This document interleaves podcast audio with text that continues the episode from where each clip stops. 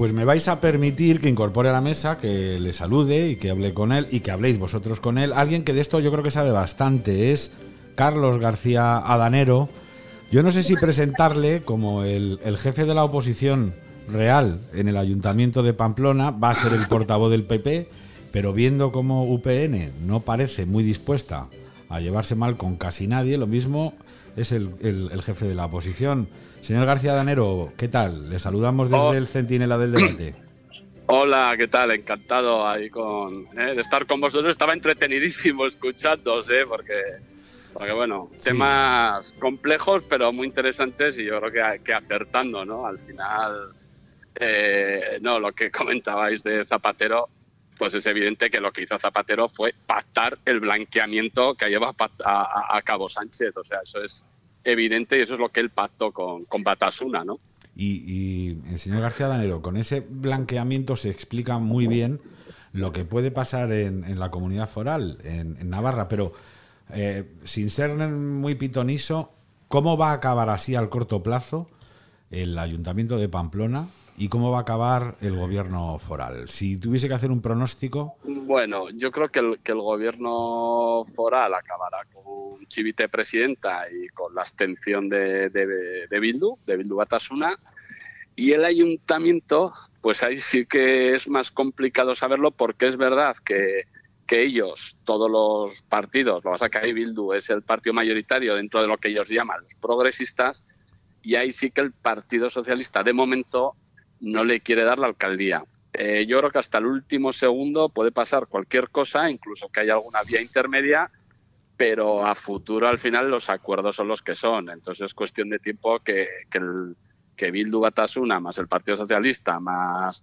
la marca blanca del PNV Navarra, que es Geroabay, más lo que queda de Podemos, etcétera, pues, pues eh, hagan juntos tanto el gobierno como el ayuntamiento, aunque pudiera dar que este sábado, como lista más votada, eh, UPN obtuviera alcaldía. Pero yo creo que, aparte de que no van a dejar hacer nada en caso de que sea así en el futuro, eh, vas a estar siempre como de prestado porque el día menos pensado, una vez que vas a las elecciones generales, pues igual estos te, te presentan una moción y, y, te tiran abajo. le veo, Ellos cara, el acuerdo lo tienen, desde luego. le veo cara de preocupación al director del debate, el señor Vieto Rubido, que le quiere también No, mismo una pregunta. quería en primer lugar darle un, un abrazo a Carlos García Danero, que además teníamos pendiente un encuentro. Pendiente, sí, sí, sí. sí, Pero quería decirte, tenemos. Carlos, que yo lamento mucho que no vayas a estar en el próximo Congreso de los Diputados, porque cuando te escuchaba, yo veía en tu voz y en tus intervenciones el abrazo, la identificación y, el respaldo de millones de españoles que pensaban exactamente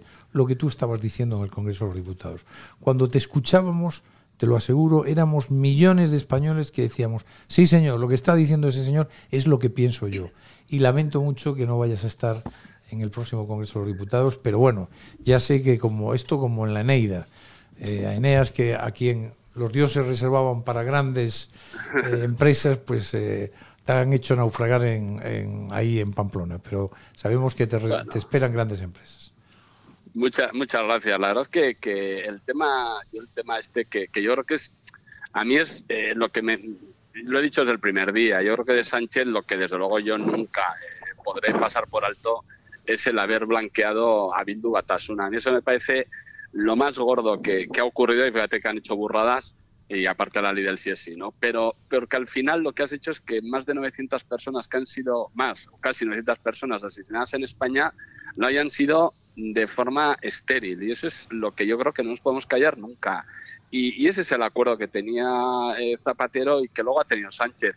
Los propios de Bildu Batasuna, cuando hablas con ellos, dicen que, y lo han dicho públicamente, que ellos nunca pensaban que el blanqueamiento les iba a salir tan fácil y tan sencillo. Es que no se lo pueden ni creer. Y por eso dijeron aquello, dijo Tegui, lo de es que, claro, eh, vamos a aprovechar con este presidente que un chollo como este no vamos a tener nunca. Es que es, tal barbaridad que se diga eso de- del presidente del gobierno de España, y a mí eso es lo que, lo que veo, que, y de hecho en País Vasco, yo, yo lo he dicho en la Tribunal del Congreso muchas veces, que en, el País Vasco y en Navarra, eh, que es donde se presentan, Bildu iba, iba a ganar votos, era de cajón, eso estaba claro, pero es que además hay otra cosa, que el Partido Socialista en Navarra eso no le ha pasado factura y en el País Vasco tampoco. Le ha podido pasar en el resto de España, es una de las cosas que le ha podido pasar factura, pero luego en Navarra y en el País Vasco eso no le ha pasado factura, porque llevan ya muchos años pues eh, intercambiando cosas y, en la hoja de ruta que le llaman ellos, ¿no? Y a mí me parece que, bueno, que eso hay que denunciarlo día a día, porque si no, pues al final habremos, pues todo lo que pasó en los 40 años de terrorismo, pues al final es que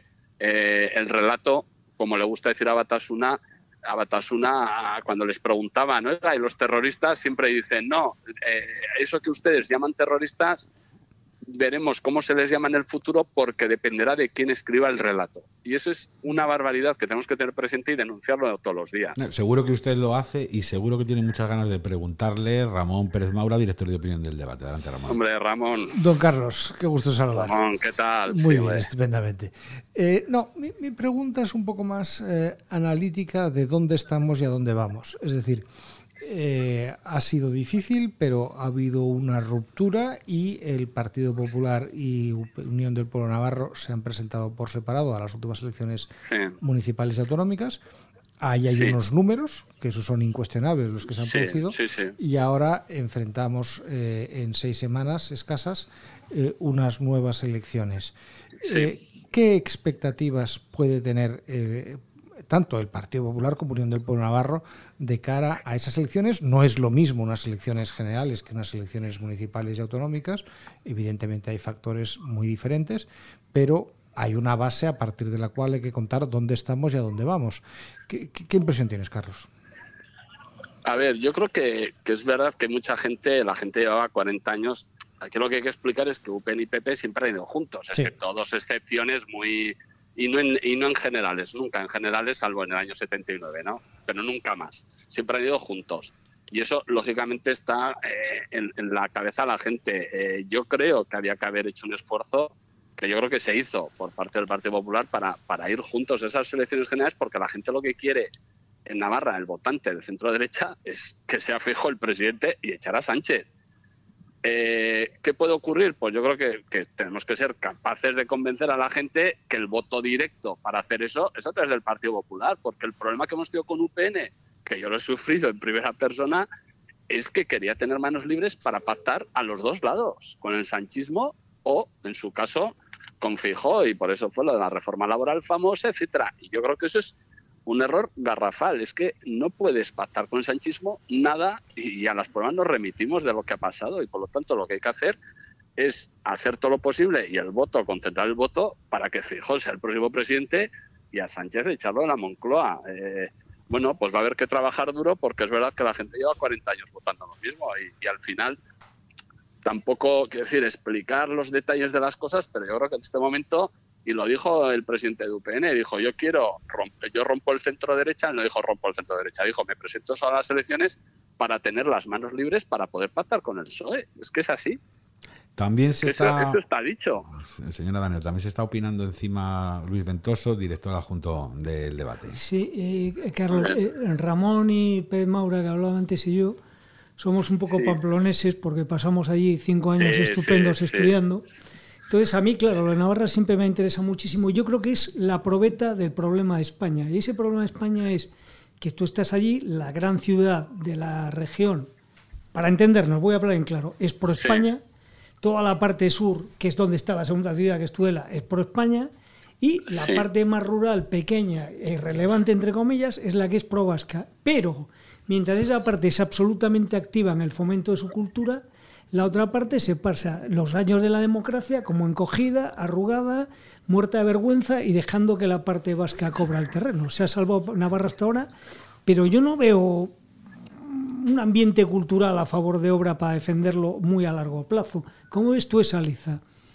Bueno, evidentemente yo creo que hay que seguir peleando. Yo lo que echan de menos eh, estos años, o sea, yo creo que lo que hay que hacer es no dejarte, es decir, pero hay que decir las cosas claras y no, y no querer participar. Yo es mm. una de las cosas que hemos denunciado ahora, ¿no? que al final, eh, el momento, o sea, todo lo que pasó con la reforma laboral, que tenía mucho trasfondo detrás, al final era una estrategia, por cierto, sin, sin comentárnosla, pero bueno, era una estrategia con la idea de participar en, en la mesa, en la mesa del reparto de cosas. Y eso es lo que no puede ser, es que tienes que ser una alternativa a este gobierno por lo que estás diciendo, porque el Partido Socialista, una vez que pasa la línea roja y ya se entiende sin ningún problema con el, nacionalismo, y no solo es que se entiendan, gobiernan juntos, y, ya el nacionalismo por sí, pero aparte ya, además con Bildu, pero aunque solo fuera con el nacionalismo, que tiene como objetivo acabar con Navarra como comunidad política diferenciada y en su futuro el poder ser anexionado al País Vasco, te tienes que poner enfrente totalmente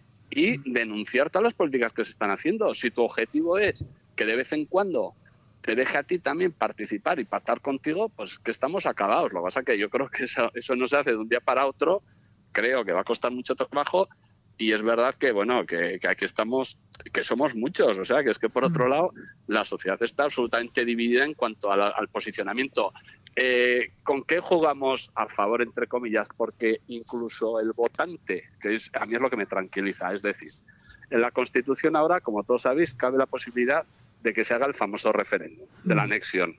Bueno yo creo que ese referéndum no lo hacen nunca porque podrían hacerlo porque saben que lo pierden estrepitosamente. Mm, eso es lo que me, a mí eso es lo que me, lo que me tranquiliza entre comillas, que sé, dicen no, pero dentro de 10 años, bueno, mm, yo creo que tendrán que pasar más años. Es decir, yo veo que, gracias a Dios y, que la voluntad de los navarros, aunque se juegue con esas cosas, no pasa por ser una provincia más de la comunidad autónoma vasca. Y eso es lo que nos salva. Si no, estábamos ya, bueno, más que, más que entregados, claro. Pero, Carlos, eh, también sabemos que la razón por la que en 1979, si no me equivoco, nació Unión del Pueblo Navarro, era porque Jesús Neizpun y otras personas estaban en contra de esa disposición transitoria cuarta. Jesús Neizpun era un hombre de Unión de Centro Democrático, si no recuerdo mal. Sí, y, y, él y otro grupo de personas fundaron Unión del Pueblo Navarro contra esa disposición transitoria cuarta que autorizaba la existencia de un posible referéndum. Claro, porque no creo, yo no, eh, no sé si estoy muy perdido, pero yo no creo que Unión del Pueblo Navarro esté dispuesta hoy en día a ese tipo de referéndum, ¿no? No, no, no, no, no, no, no. Lo que quería decir es que lo que nos salva, o sea, lo que nos salva ahora, entre comillas, a ver, todo lo, que queríamos y por eso nace UPN y tal, es que no, que no cupiera esa posibilidad. es decir, oye, nosotros somos una comunidad más como los demás, como me da igual, bueno, con más historia o menos, pero como los demás. Con más historia que casi eh, todas. Pero, pero bueno, pero en, bueno, el Estado constitucional, bien, como los demás, ¿no? Una, pero que no cabe, que no cupiera la posibilidad esa. Eh, como en ese momento está ETA como está, eh, están los pactos, etcétera, se cede, y por eso en UPN se cede la idea de decir, bueno, pues en todo caso, que quepa la posibilidad de hacer un referéndum. Vale. ¿Qué ocurre? Que ese referéndum no se ha puesto en marcha no porque no hayan tenido opción, porque para hacer ese referéndum en marcha te vale con una mayoría en el Parlamento que ellos han tenido, pero no lo quieren llevar a cabo porque saben que lo pierden. Es decir, eh, si el referéndum, ¿qué ocurre? Que ese referéndum, como todo lo que hace esta gente, es con trampa, porque te dice, si sale que no, a los cinco años puedes volver a hacerlo. Porque si fuera un referéndum o sea, que lo haces una vez y ya para siempre, es que es como para hacerlo. Eh, para decir, oye, vamos a votar mañana, venga. Te decimos que no y nos dejas ya en paz, pero eso no va a ocurrir. Señora de déjeme que le haga, le haga una última, una última pregunta. Eh, con independencia de referendos y demás, ¿usted ve posible que a corto plazo haya un Lendakari de nombre Otegui o alguno de su mismo partido en una Navarra gobernada por un partido socialista intervenido por Bildu? No, no, no. Yo el, el, eso, lo, eso lo veo lejano. Quiero decir, un, un Lendakari o un, eh, un Otegui no, pero ya hemos tenido una presidenta nacionalista, ¿eh? O sea, un Otegui, digo, ya estuvimos a uso de barcos, que era de buena marca blanca del PNV en Navarra, apoyada por Bildu y tal, pero un uno ya, un Otegui, pues, pues eh, ellos juegan a eso, ¿no? A, que cada día, en este momento ya le han adelantado votos al PNV en Navarra. Y en el País Vasco, pues ahí están, ¿no? Yo creo que las próximas elecciones vascas, pues igual, igual le gana Bildu al PNV. es... que, es que cuando los blanqueas, pues, pues cuando los blanqueas, y, no, no, porque el blanquear no es solo que no renuncien al terrorismo ni que digan que tal no existió, o no, no que no existió, que estuvo mal, que tenían tal, no, no. Es que es todo eso más que además los haces partícipes, como decían ellos, de la dirección del Estado. Entonces, claro, les das un valor que evidentemente, pues mucha gente dice, oye, estos son tan votables como los demás. Y por eso han subido en votos y por eso en las próximas elecciones a la Comunidad Autónoma Vasca, a mí no me cabe la menor duda que Bildu, su resultado hará temblar al PNV. Es Carlos García Danero, portavoz del PP en el Ayuntamiento de Pamplona, jefe de la oposición allí Inspectore, un saludo desde el Centinela del Debate, muchas gracias y hasta pronto. Muchas gracias a vosotros, un placer. Gracias. Estás escuchando El Centinela en Radio El Debate.